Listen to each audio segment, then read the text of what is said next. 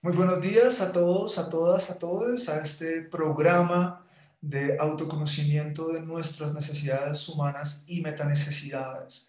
Hemos venido trabajando en las últimas semanas eh, temas como la respiración y el movimiento como base de nuestras necesidades humanas y hoy vamos a estar trabajando la necesidad de contacto físico.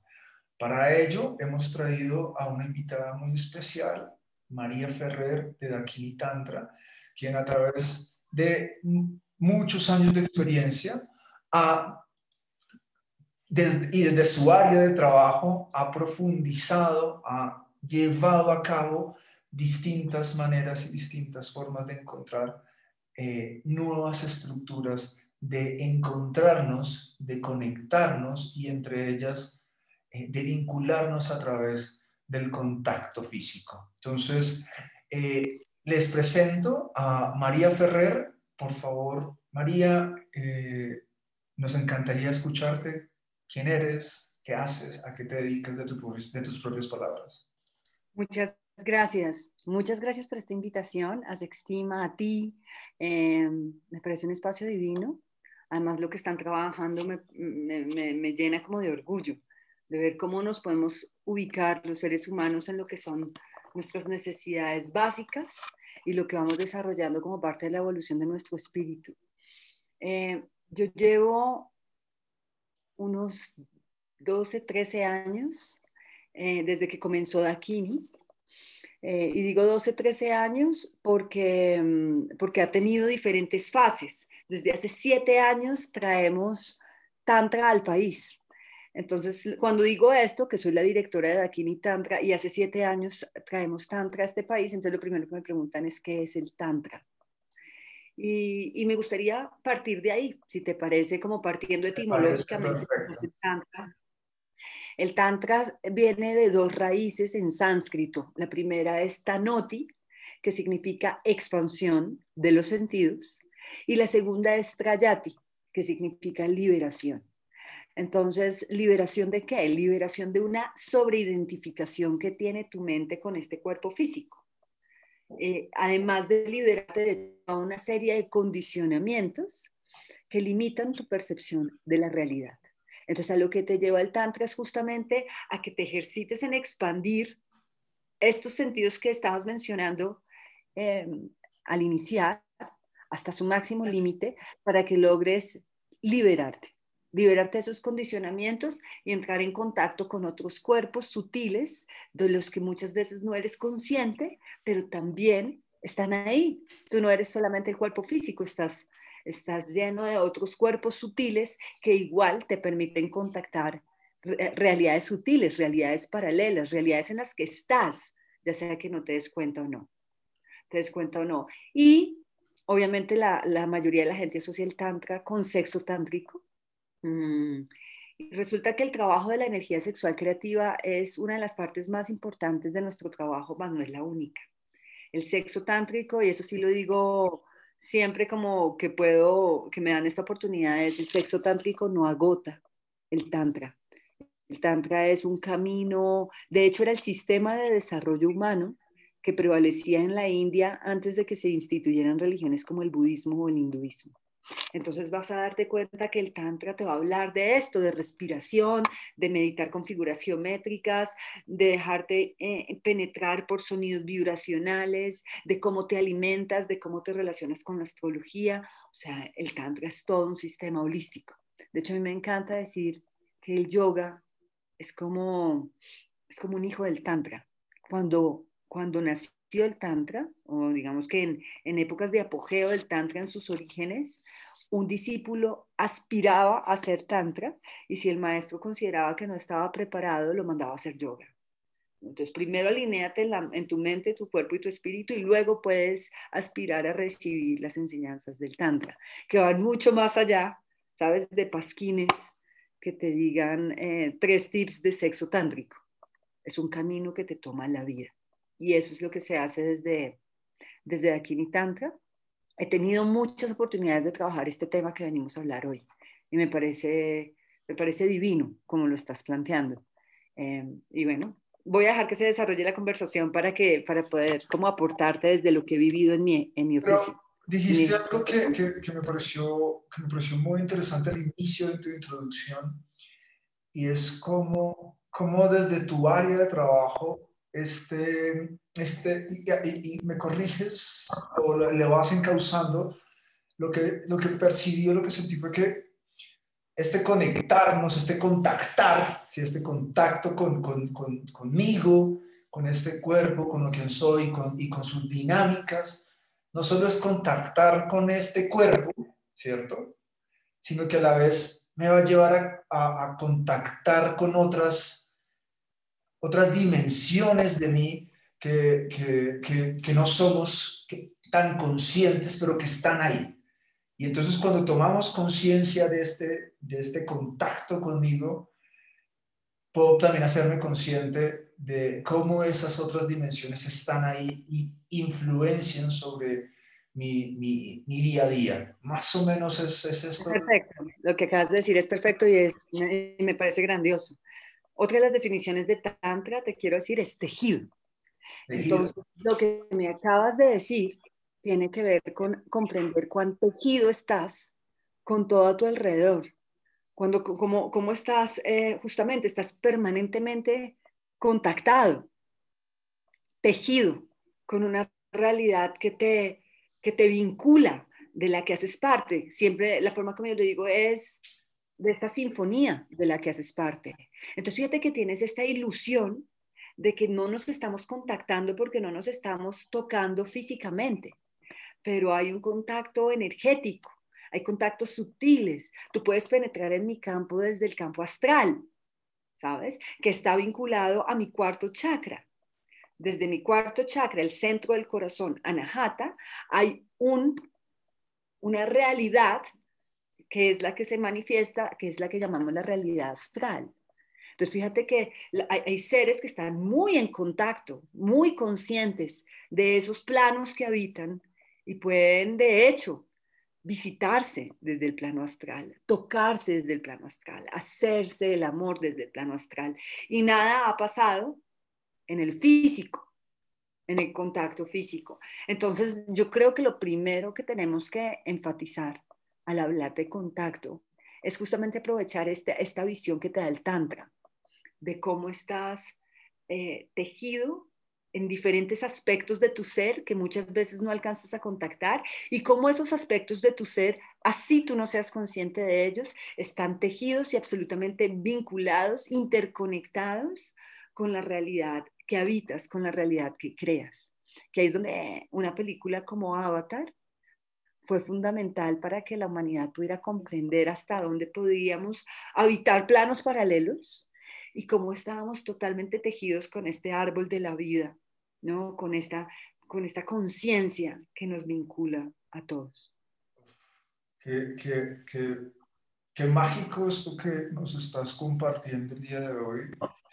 Eh, antes de continuar, por favor, eh, estudiantes, quienes estamos acá en el programa, quienes estamos oyendo, el día de hoy, ya sea en sincrónico o en diferido, por favor, tener su documento, su bitácora de notas, donde vamos a estar tomando notas de ir descubriendo nuestras metanecesidades a partir de esta necesidad de que, uy, esta necesidad de contacto físico, ¿cómo la resuelvo? ¿Qué cosas y qué prácticas hago hacemos nosotros individualmente para su satisfacción. Hoy estamos hablando desde, desde, el Tantra, pero ¿qué otras cosas o qué otras prácticas yo tengo en mi rutina diaria para la satisfacción de mi necesidad? Por favor, vamos tomando nota y vamos haciéndonos preguntas de estas para ir llenando nuestro proceso de autoconocimiento. Habiendo dicho eso y habiendo esto, haciendo este recorderis de llevar nuestra bitácora, María, mira que cuando usaste, eh, eh, cuando empezaste a tocar este segundo lugar, me hiciste acordar de una, de una palabra que, eh, que, que, a veces repetimos mucho y, y no, y, y, quizás no conocemos su, su, centro, y es la palabra religión. La palabra religión viene de un tiene una raíz etimológica en religare, que es volver a unir, volver a conectar, volver a vincularme, ¿cierto?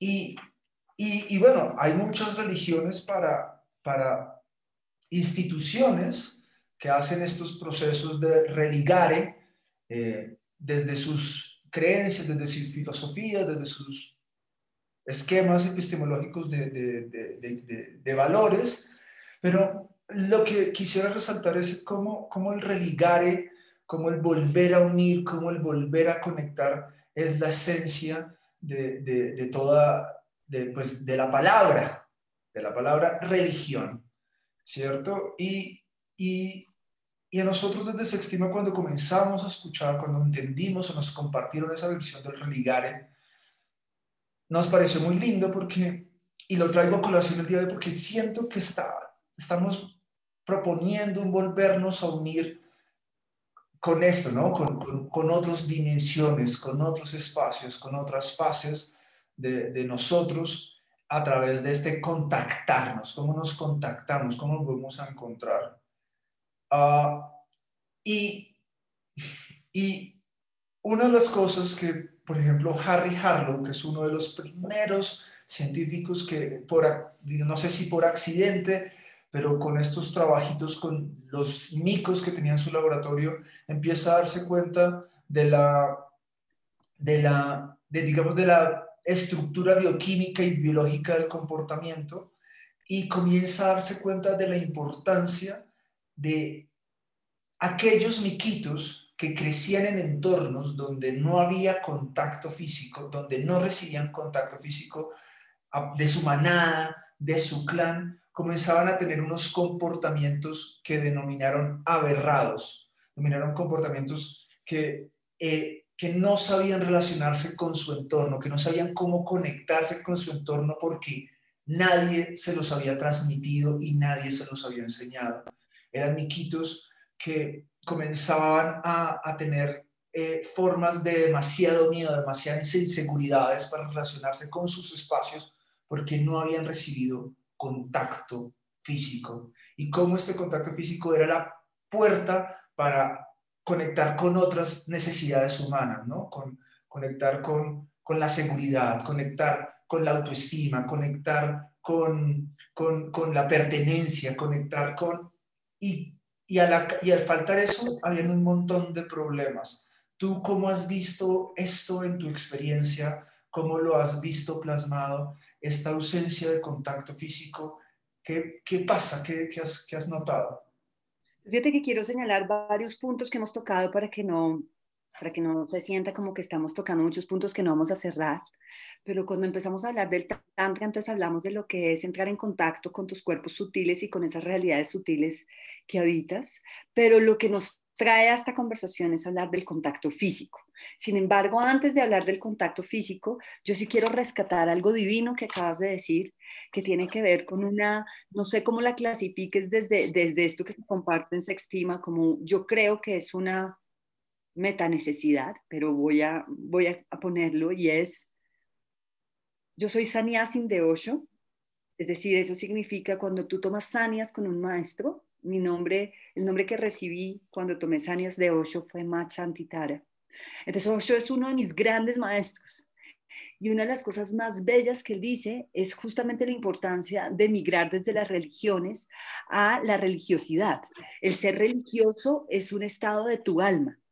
Y mira que cuando tú señalas lo etimológico, implica que vayas más allá de la religión o de las instituciones de religión para que puedas entrar en esta conexión. Y mira que ahí no estoy hablando de contacto, estoy hablando de conexión con tu divinidad. La importancia de que, de que te reconozcas habitando planos superiores donde vas más allá de esta forma física y donde haces parte y estás totalmente en conexión con un uno, con un todo, con una divinidad que eres tú. digamos que la invitación de Osho con respecto al tema de la, del ser religioso es aprender a tener esa mirada en tu vida, ¿sí? más allá de cualquier institución. es que te sepas conectado con lo divino. Y mira cómo tú desde lo etimológico dices, religare tiene que ver con saberme parte, pertenecer, estar vinculado a. Entonces, para, para señalarlo y para saber que esto es más, esto es algo más que puede venir desde un anhelo profundo de tu alma, de recordar que haces parte de ese todo, y va más allá de cualquier religión que practiques como institución humana. Entonces, habiendo dicho eso, para entrar ya a nuestro contacto físico, a mí me gustaría eh, como enfatizar en algo que tal vez mucha gente no sepa, y es que el órgano más extenso de tu cuerpo es tu piel. Es el órgano más extenso de tu cuerpo.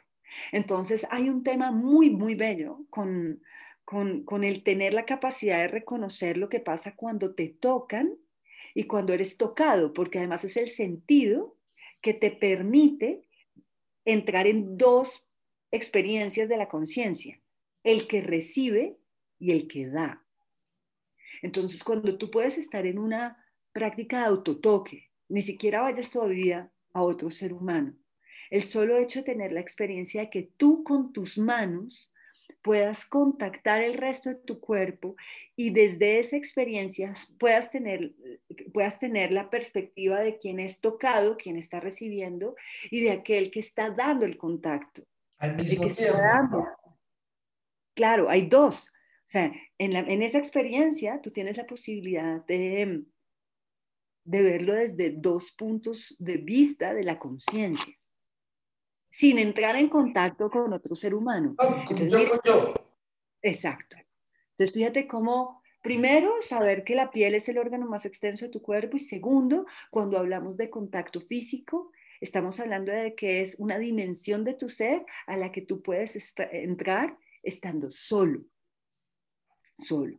Eso también te remite a tu condición básica, primal de ser mamífero, donde cuando nosotros nacemos, no tenemos casi la capacidad de ver, los ojos se van desarrollando eh, gradualmente para que tú puedas ver el mundo. Entonces, fíjate que cuando naces, respiras, entonces vas a poder oler, vas a poder degustar, si todo está bien con tus oídos, vas a poder escuchar, pero lo primero que necesitas para saber que estás en el mundo, para saber que llegaste a algún lugar, es que te toquen.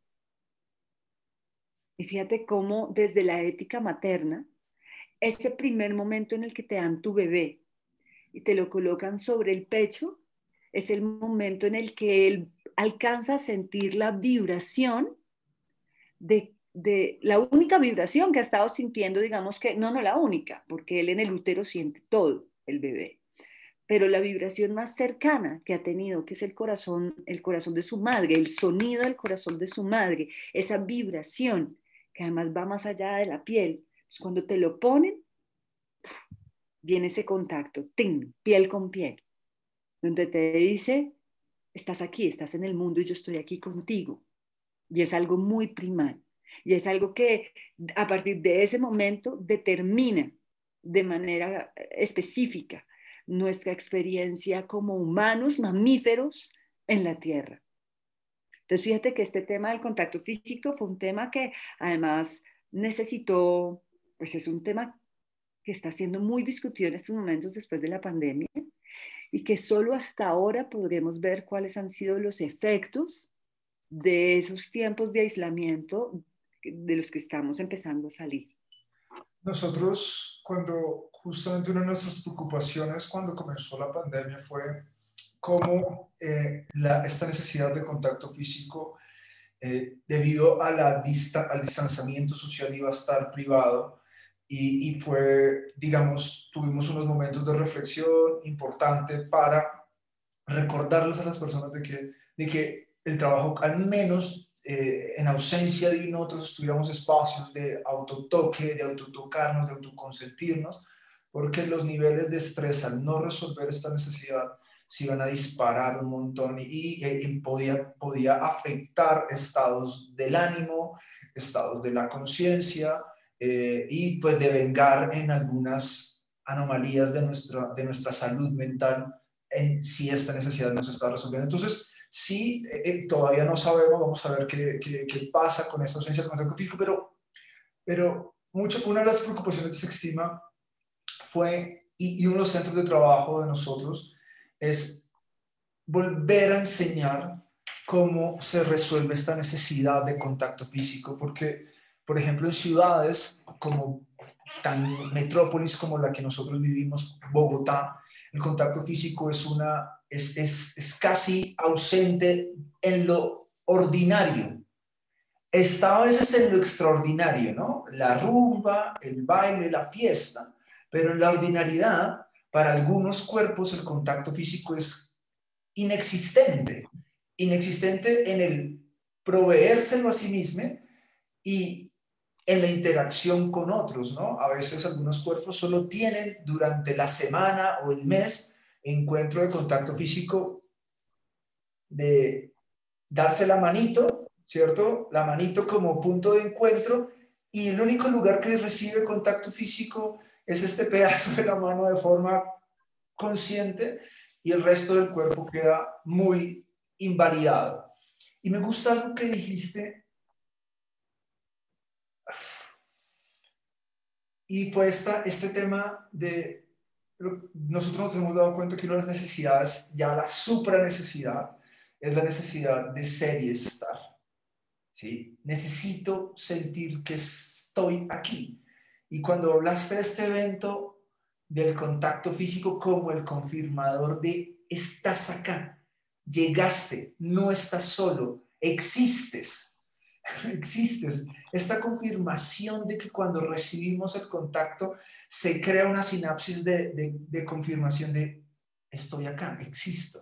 Es muy profunda para la psique y le hace y restablece el sistema para sentirse seguro, parte, acompañado, uf, comienza a hacer un montón de cosas. Me gustó mucho ejemplo. Ese ejemplo y quiero decirte que ahora que me dices cómo resolver el contacto físico, es muy importante que se sepa que el contacto físico no tiene que venir necesariamente de otros humanos. Entonces, fíjate que ya hemos señalado la importancia de desarrollar el autotoque, aprender a contactarte físicamente tú, no hacerlo de manera mecánica. No es coger y ponerte el jabón en la mañana y el champú, sino ser supremamente consciente de qué pasa cuando te tocas. ¿Qué, qué, qué, le está pasando al receptor? ¿Qué le está pasando al dador en ese momento? ¿Qué, qué se siente cuando recibes? ¿Qué se siente con, cuando das? Lo otro que me llega cuando te escucho es la importancia de comprender que puedes entrar en contacto físico cuando te quitas los zapatos, te quitas la ropa. Yo, por ejemplo, vivo en el campo, ¿sabes? Tengo un jardín aquí al, frente, entonces necesito sentirme sostenido, necesito contacto físico, me puedo poner desnuda sobre el, el pasto, ¿sabes?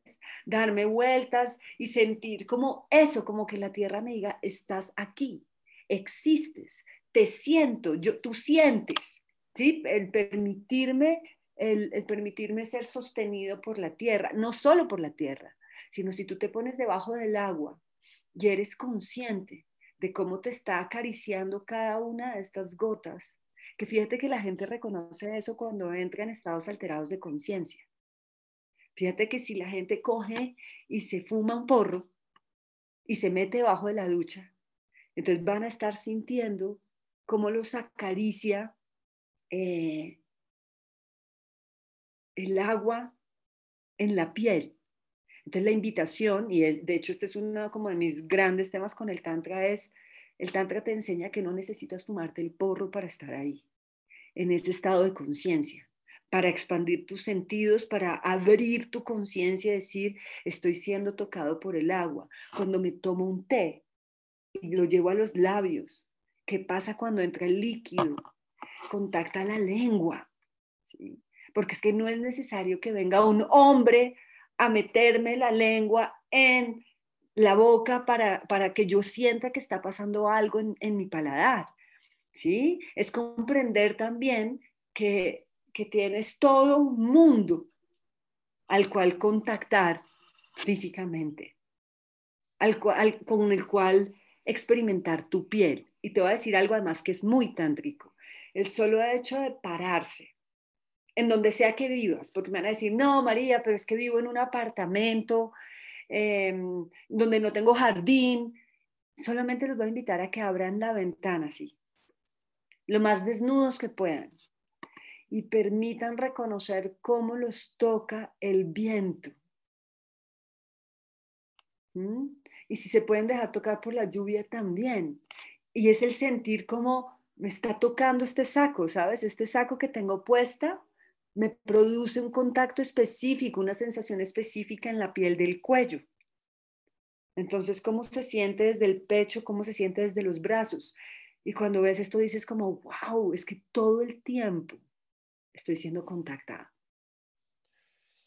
Mientras estabas contándome esto, aquí una cosita, María nos ha compartido varias maneras de sus formas y que ella hace para nosotros también, quizás si nos interesa compartir esto, varias de sus metanecesidades, cómo resuelve la necesidad del contacto físico, ¿no?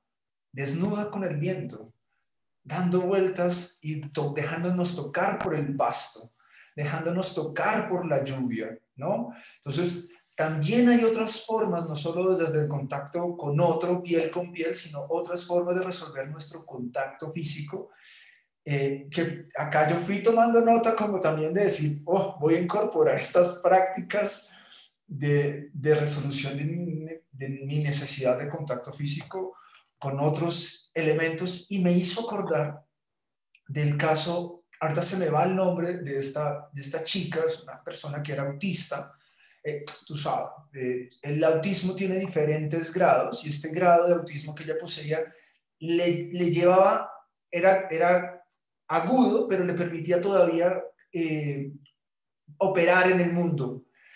Y una de las cosas que sucedía con ella es que no podía recibir contacto físico por X trauma de otro ser humano. Entonces, y esto la llevaba a muchos momentos de estrés. Aquí voy a hacer una patica. Eh, cuando tomaban las, las, investigaciones del contacto físico que nosotros manejamos desde Sextima, nos llegan estos papers y muestran los casos de los niños que no reciben contacto físico porque están institucionalizados, que están en una, no sé, llegan a, al bienestar familiar, a home carings, de, de que no entregaban contacto físico de manera adecuada, los niños comenzaban a desarrollar una patología de movimientos estereotipados. que es un movimiento estereotipado? Es un movimiento que trata de compensar la ausencia de contacto físico con un balanceo adelante y hacia atrás para que el movimiento se vuelva un sustituto de la carencia de contacto físico para segregar neurotransmisores que traten de calmar el cuerpo en ausencia de la otra necesidad. Pero entonces se coge esta necesidad del movimiento físico para y se extrapola a movimientos más repetidos para tratar de generar segregación de dopamina. Entonces, a esta chica, volviendo a la historia de la chica autista, ella cuando entraba, alguien está un segundito, ah, bueno, ya.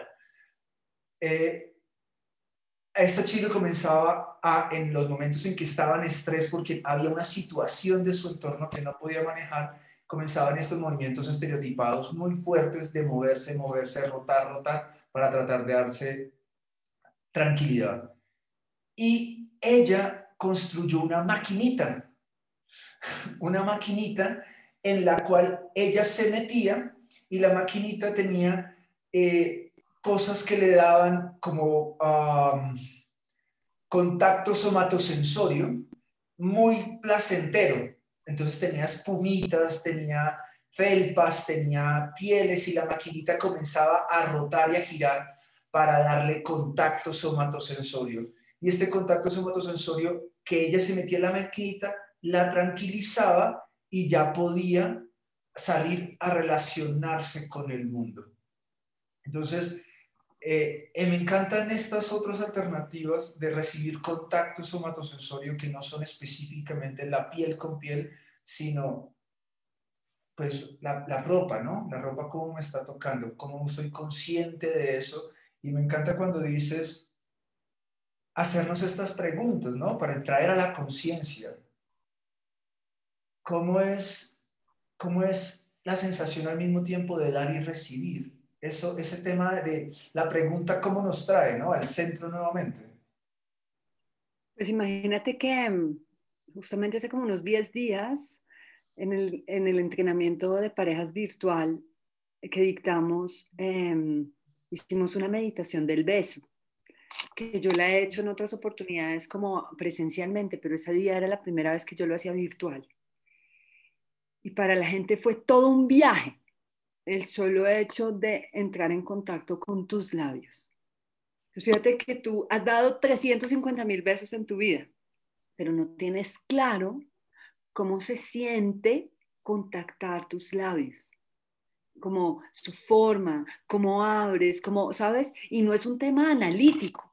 Cuando entras a una meditación de estas y te empiezas a besar, es como, wow, ¿cómo se siente mis labios? cómo se siente la humedad. Es, por eso te digo que, que, una persona en ese estado de conciencia puede entrar en todo un viaje explorando todos los, los recovecos de su cuerpo. O yo diría, María, no estás diciendo nada, porque lo externo además no es el viaje más profundo. O yo diría, un verdadero maestro aprende a tocar sus órganos desde adentro. Entonces es como con respiración, cuando yo la llevo hasta el abdomen, hasta el bajo abdomen, estoy tocando mi sexo, por ejemplo, el centro sexual. Entonces Osho dice, a la gente le da miedo respirar profundo, por eso aprenden a respirar hasta el pecho, porque si respiran hasta el bajo abdomen, se excitan, porque desde adentro están contactando su centro sexual, su esvadistana. ¿Sí? y luego exhalan y sientes como, wow, me estoy poniendo como, calientico. Es, eres tú mismo, ¿sabes? Tocándote por dentro. Y no es tocándote, metiéndote los dedos, ni, ni haciéndote una, una masturbación, no. Es con tu respiración y con tu conciencia, movilizando tu energía hasta ahí, puedes contactar el estómago, el, el vaso, los riñones, tu corazón, y eso es aprender a un contacto que es sutil, porque lo estás haciendo con respiración, pero estás contactando tus órganos físicos también. Y, justo en nuestro primer episodio, este, este tema de, hacer, de, traer más la resolución de estas necesidades con conciencia, la doctora Paola Duarte nos colocaba un ejemplo que nos encantó y es que ella decía, con un ejemplo como la respiración, ese era, ese episodio, están ahí presentes, está todo el tiempo, ¿cierto? Pero tú no eres consciente de que está. Entonces imagínate que en ti habita un río y ese río está, es, sucede, pero tú no te das cuenta de qué sucede, de qué pasa, solo que sucede.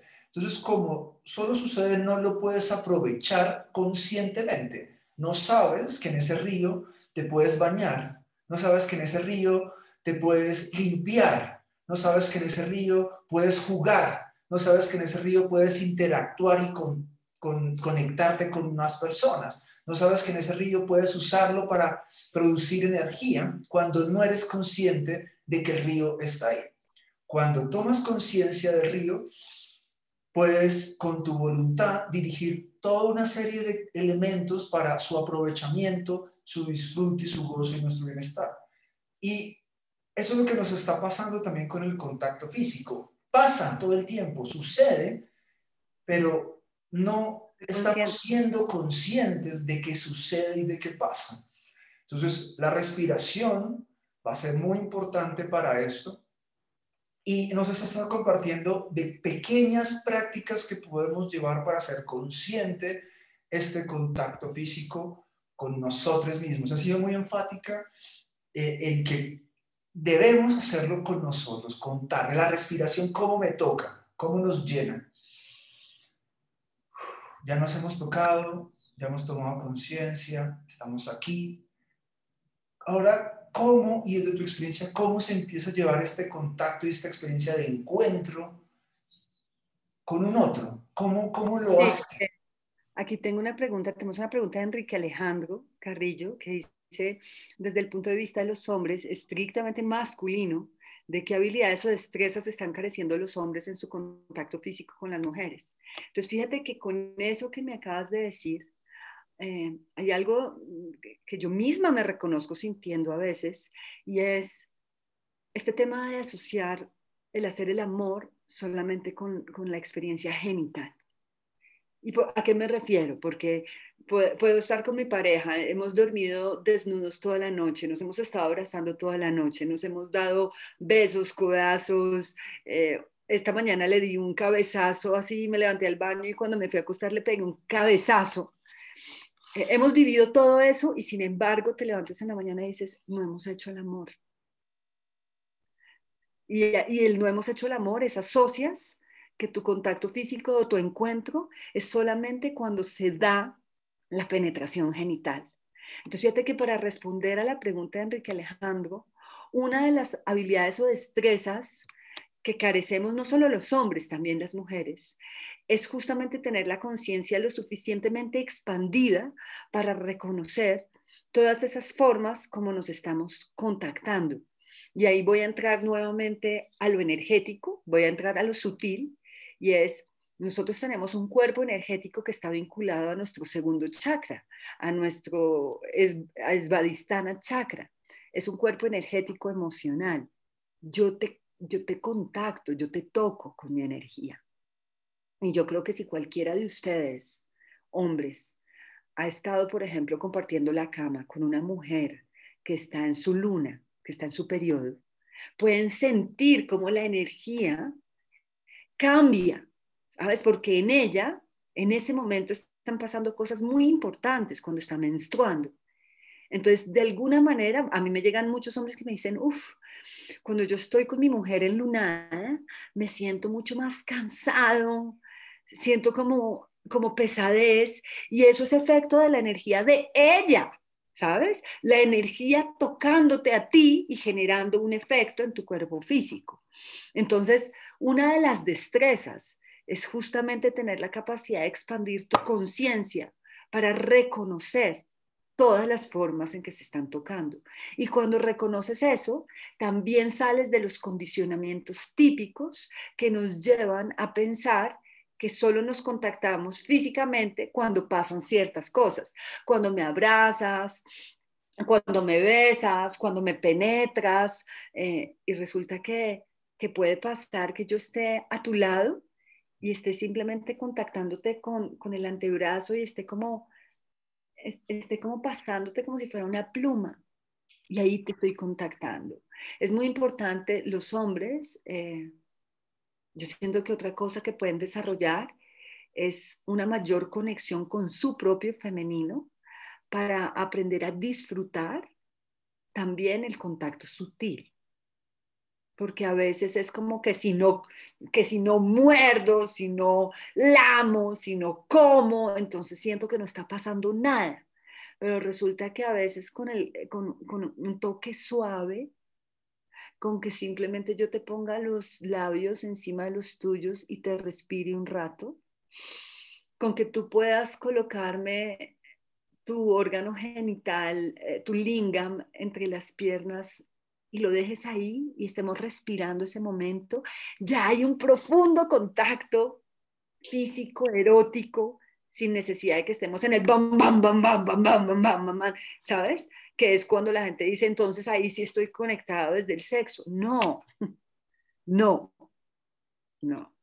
Mira, una cosita para quienes no están familiarizados con la... Pues quiero, quiero preguntarle a Enrique Alejandro si con eso respondí su pregunta y ya, te, ya, te, ya, te, ya no te interrumpo más.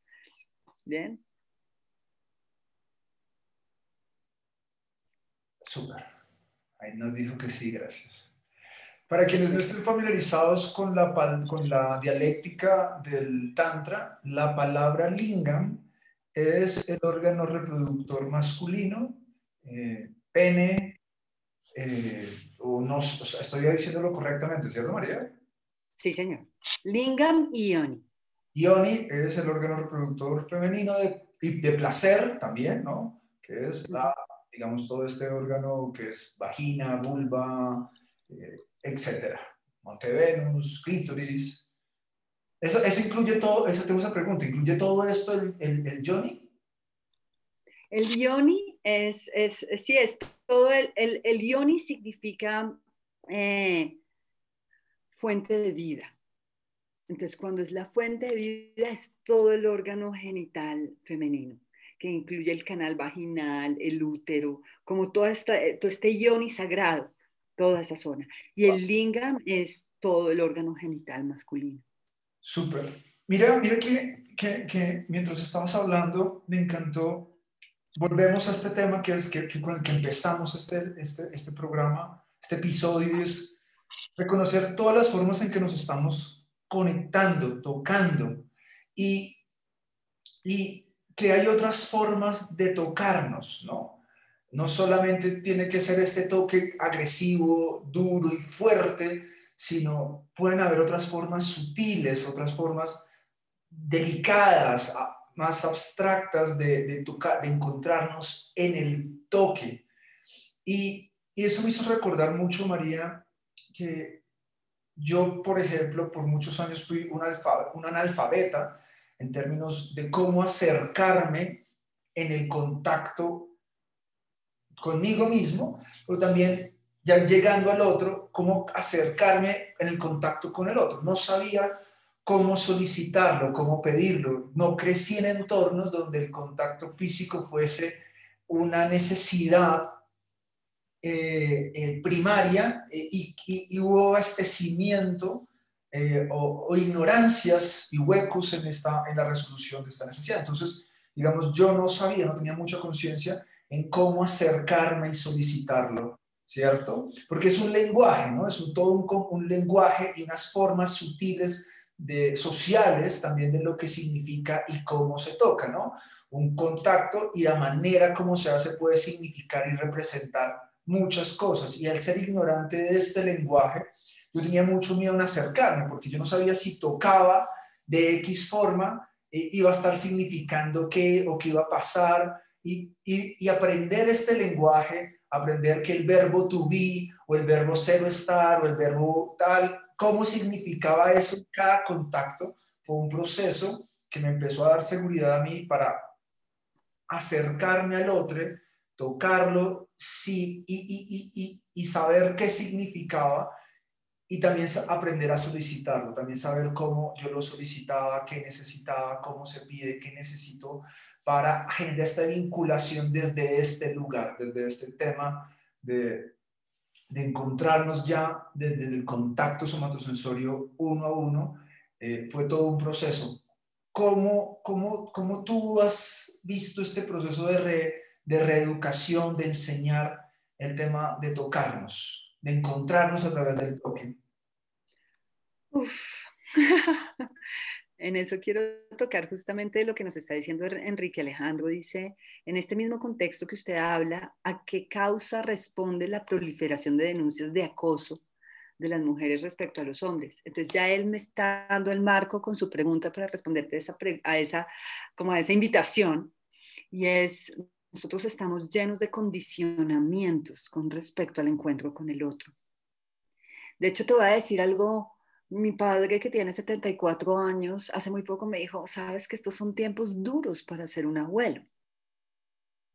Porque él siente que, que de hecho un abuelo como él se acerca ahorita a un grupo de niños y hay tanto tema con respecto al abuso sexual, con respecto a todas estas noticias, que entonces súbitamente la, figura tierna y dulce que representaba un abuelo está totalmente desdibujada en tiempos modernos donde no se puede dejar entrar al abuelo al jardín, ¿sabes? No se puede dejar entrar a ningún abuelo. Es una cosa que te señala como un tiempo muy enfermo en el que nosotros vivimos. Y esto que está señalando Enrique también con respecto al acoso sexual es otra muestra de, depravación y enfermedad eh, en, en el patriarcado en el que vivimos.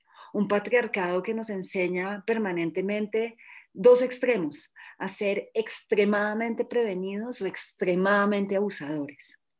¿No? Es un, es, es un, es un sistema que te invita a esa habitar estos extremos, donde es un extremo de, de no quiero que me toques, no te me acerques, no me acoses, no me mires, ¿sí? Y está el otro lado de, de, vamos a un swinger en el que vamos a compartirnos todos, vamos a compartir nuestra pareja, vamos a compartir todo esto. Entonces, son extremos de la misma realidad donde lo que está pulsando ahí es este patriarcado que si me preguntas, lo que más nos quita es la inocencia. La base fundamental de lo que yo enseño de lo que yo he aprendido del Tantra, de lo que más celebro en mi propia esencia, es la capacidad de relacionarte inocentemente con todo lo que existe. Y quiero señalar algo, cuando hablo de inocencia, no estoy hablando de ignorancia, no estoy hablando de la, de la inocencia ignorante de un niño, que es la inocencia del que no sabe. Estoy hablando de la inocencia Estoy hablando de la inocencia nietzscheana, ¿sabes? Donde Nietzsche te va a decir, inocente es aquel que después de haberse caído vuelve a pararse a jugar. ¿sí? Y es, ya sé, ya me herí, ya me pegué, y vuelvo y me pongo de pie y salgo a jugar como si no hubiera pasado nunca nada. Estoy disponible para la experiencia, ¿sabes? Independientemente de todo lo que he vivido, de los años que tenga, de los amantes que he tenido, lo que sea que haya condicionado tu realidad, es estoy lo suficientemente abierto, disponible, receptivo a la vida y a la experiencia. Entonces, María, ¿cómo, cómo se ven en tu servicio este tema del contacto? Uf, yo lo que veo es, nuestro trabajo es justamente ayudar a que las personas se vayan quitando todas estas capas de mierda, y discúlpame la, la expresión, para ir contactando cada vez más su inocencia original. Y eso va desde la capacidad de, de conectarse con la desnudez de una manera absolutamente sagrada, no morbosa, de contactarse con el otro sin agenda, porque fíjate que entonces aquí viene también, estamos acostumbrados a que si alguien me habla, tiene una intención. Si alguien me toca, tiene una agenda. Si alguien me invita a salir, es porque está buscando acostarse conmigo. No, oye, quiero estar, o sea, quiero abrazarte y ya. Quiero estar contigo, quiero estar. Quiero compartir contigo, sin buscar nada de ti, sin pretender ninguna segunda agenda, como lo hacen los niños, ¿sabes? Es que yo tengo una hija de cuatro años. Entonces yo veo cómo se aproxima a ella la realidad. Y es como a ella no le importa si el niño es pobre, rico, bajito, gordo, rubio, moreno. Ella está disponible al juego. Quiere contactarte y está aquí. Es, ella lo que te va a decir permanentemente es, estoy aquí y quiero jugar. Sin hacerte daño, quiero estar aquí y jugar contigo. Mira, usaste tres palabras y quisiera hacerles una ampliación. Usaste la palabra depravación, inocencia y agenda. Y para quienes nos escuchan, vamos a conectar estas palabras. Depravación viene justamente de una línea que se llama deprivation, ¿cierto? Que es privar de, estar privado de. Cuando comenzamos a estar privados de algo prolongadamente, se genera una depravación. Empezamos a tratar de resolver esa necesidad de forma aberrada, en los extremos, como nos compartió María. Nos, vamos o al excesivo prevención o no dejarme tocar, tengo mucho miedo, y por el otro lado, o eh, trato de resolver esto con mucha hambre y excesivamente. Aquellos niños y esto nos los muestra eh, Prescott, que no recibían contacto físico en la infancia, María, no sé si tú hayas escuchado eso, eh, y no lo recibían de forma regular, constante y cotidiana por parte de sus cuidadores, encontraban, estaban privados de, estaban empezaban a tener unas aberraciones, en un momento de su vida descubrían que si se portaban mal, era la forma en que sus entornos les entregaban contacto físico, no importa, aberradamente, que era el golpe.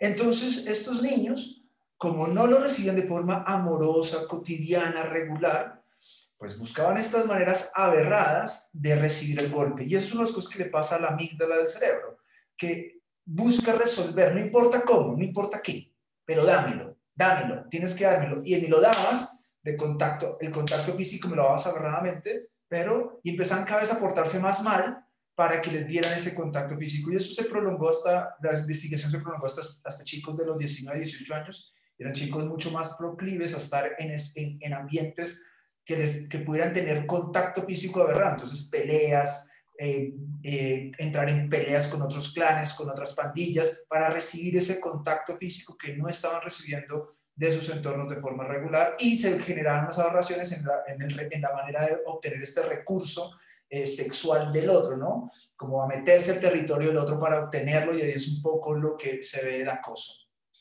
Eso por ese lado de la depravación. Cuando dijiste inocencia, me tocó esa palabra porque justamente y, y, quitar estas capas de mierda. Y una de las cosas que pasa con la inocencia es que esto que sucedió no es mi culpa. Yo soy inocente. Yo soy responsable, es diferente a la culpa. Yo asumo la responsabilidad del aprendizaje, de lo que sucedió pero esto es posible, no me castigo, no me culpo por lo que sucedió. Entonces, uno de los trabajos en la terapia es justamente quitar estas psiques de culpa, de mierda, que me han quitado la inocencia.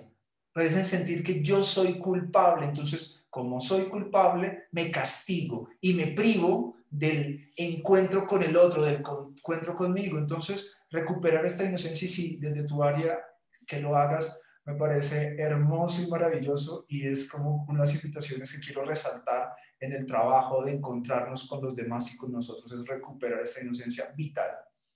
Y lo de la agenda, quería agregarle una palabrita, porque creo que todos los seres humanos sí tenemos agenda, pero la agenda de querer encontrarme, de resolver, intercambiar el recurso de necesidades, pero la agenda oculta es, es este tema que sí, que sí nos lastima, ¿no? Que no, y justo ayer uno de nuestros posts eran estas agendas ocultas eh, de, yo no te informo, omito información, omito cosas para colocarme en un lugar de ventaja y aquí en un lugar de deuda para después cobrarte, ¿no? Eh, eh, entonces, esas agendas ocultas, ojo, mucho cuidado, María nos las acaba de resaltar y, y nos acaba de hablar de, de la problemática de tener agendas ocultas al contactarnos, al encontrarnos, al buscar relacionarnos con otros. Es tal cual. Es tal cual lo dices y hay una cosa que me gusta y es no necesariamente se requiere que hayas estado en un evento traumático para estar lleno de mierda. O sea, el evento traumático es estar en este patriarcado. El evento traumático es, estar en este sistema, ¿sabes?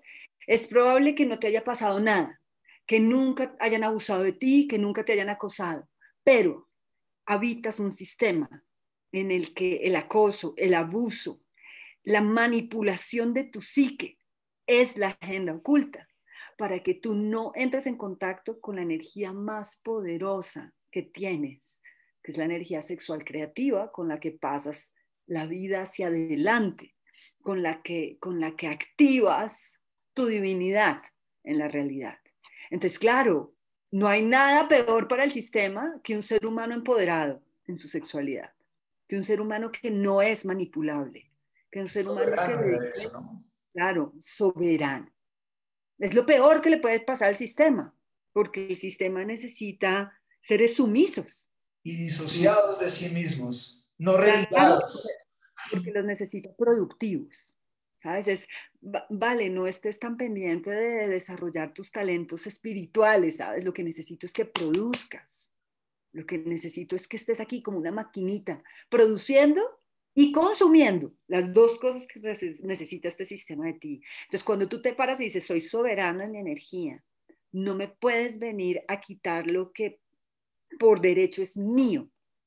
Entonces, se rompe, se rompe ese velo sobre ti.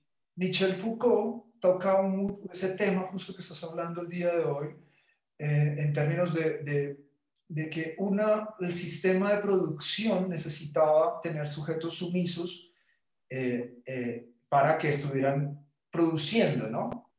Entonces, eh, miraron qué necesidad podían poner en carencia y unas carencias que, una necesidad que no te mata inmediatamente, lo te pone en carencia y esa carencia te hacer buscar tratar de llenar ese vacío con un montón de sustitutos y de símbolos, era el, el encuentro con el otro. Claro, pero este encuentro con el otro tenía un tema particular y era el contacto somatosensorio íntimo, afectivo, sexual, saludable, eh, y, y, porque, bueno, empezaban todo un tema de unos análisis de Michel frente a estas cosas, y cuando nos empezaban a privar y nos privan de esa necesidad, nos disocian, ¿cierto? Nos disocian de nosotros mismos y de podernos encontrar con los demás. Y aquí Aleja, eh, Enrique nos deja una frase. Hay un proverbio oriental que dice, lo peor tortura es no poder tocar a nadie. Y me gusta ampliar eso. Acá estamos hablando de tocar a otra persona, no solo del contacto directo somatosensorio, sino de tocarnos a muchos otros niveles, cómo nos encontramos, cómo nos conectamos. Y eso es una de las cosas que el sistema vigente nos priva, ¿no? Nos quita el tiempo, ¿no? Eso es otra cosa importante, otro recurso. No hay tiempo para encontrarnos, ¿no? Para tocarnos. Eh, eh, estamos privados de esa opción y empezamos a estar en esta tortura y me gusta lo que dijiste. Uy, estás tirando los tíos aquí, powerful y es, ya está en el sistema, es, es, es es estar en, privación, porque el sistema tiene... Te quiere privar. Te quiere privar de, de esto, te quiere, nos quiere disociar y pues lo más fuerte que podemos hacer es volvernos a encontrar con nosotros mismos y con el otro. Empezar a volvernos soberanos de nosotros mismos y de nuestras relaciones, de nuestros encuentros, de nuestro contacto. Y, creo que esa reflexión me, va muy de la mano con nuestra postura política en Sextima. Qué lindo eso que dijiste al final. Esa es la mayor revolución. Igual, lo que te digo, hacerte soberano de ti mismo es la mayor revolución, hacerte cargo de ti, de ti y de toda la divinidad que vienes a encarnar. Eso no hay ninguna fuerza oscura que pueda quitarte eso. Es tu capaz. Porque eso, eh, estaba pensando en el proverbio oriental y se me vino la figura del marqués de Sade, ¿no? A quien lo único que quería era escribir, ¿no? Llegó a escribir con mierda en las paredes, le quitaban todas las formas de escribir. Entonces pensaba, si en ese estado, sabes, te amarran, eh, no puedes tocar a nadie, no te puedes tocar a ti mismo, realmente puedes sentir el contacto de las cadenas con tu piel y decir, y desde aquí sigo siendo libre. Porque mi conciencia va más allá de tus cadenas. María, nos queda, en este momento me encantaría poder continuar este, este episodio porque llegamos a unos lugares así de, calor que, que, me parecen emocionantísimos, pero nos quedan muy pocos minutos para que se finalice el live. Eh, te quería preguntar qué cosas podemos hacer en la práctica que nos puedas dejar para trabajar esta experiencia del contacto físico que nos conecta con otros niveles, con otros, eh, otros planos sutiles de nosotros, cómo podemos, qué podemos hacer nosotros en el día a día, en nuestra práctica, aparte de los que ya hemos hablado, el del pasto, el de la lluvia, el de la chaqueta, qué otras cosas podemos hacer. Hay una parte que es importante y es saber que cuando tienes una mirada, está siendo contactado físicamente, cuando alguien te mira desde este espacio virtual. Entonces, este ejercicio, ¿sabes? De, de sentirte mirado, de dejarte mirar, de, de, de, sentir lo que pasa con mi cuerpo cuando tú simplemente estás aquí, por ejemplo, y yo me pongo de pie y me permito quitarme la ropa frente a ti. Cómo se mueve la energía en mí en ese momento. Cómo tú con tu mirada puedes tocarme, el solo hecho de que empieces como a bajar la mirada, ¿sabes? Me, mires los senos, me mires el ombligo, me mires los brazos y yo te vea moverte y yo me esté moviendo hacia ti, el cómo tu mirada me toca en un espacio como este, virtual. Lo que pasa es que la gente estamos muy acostumbrados a unos espacios conocidos. ¿Sabes? Ah, ven, veámonos y tomémonos un café y hablamos demasiado. Eso es lo que le digo a mis estudiantes como, bli, bli, bli, Cuando yo puedo decirte, ¿sabes? Si estoy saliendo contigo, te puedo decir, quiero pedirte que hoy eh, estemos 10 minutos en silencio y solamente me permitas mostrarte todo mi cuerpo y que tú me mires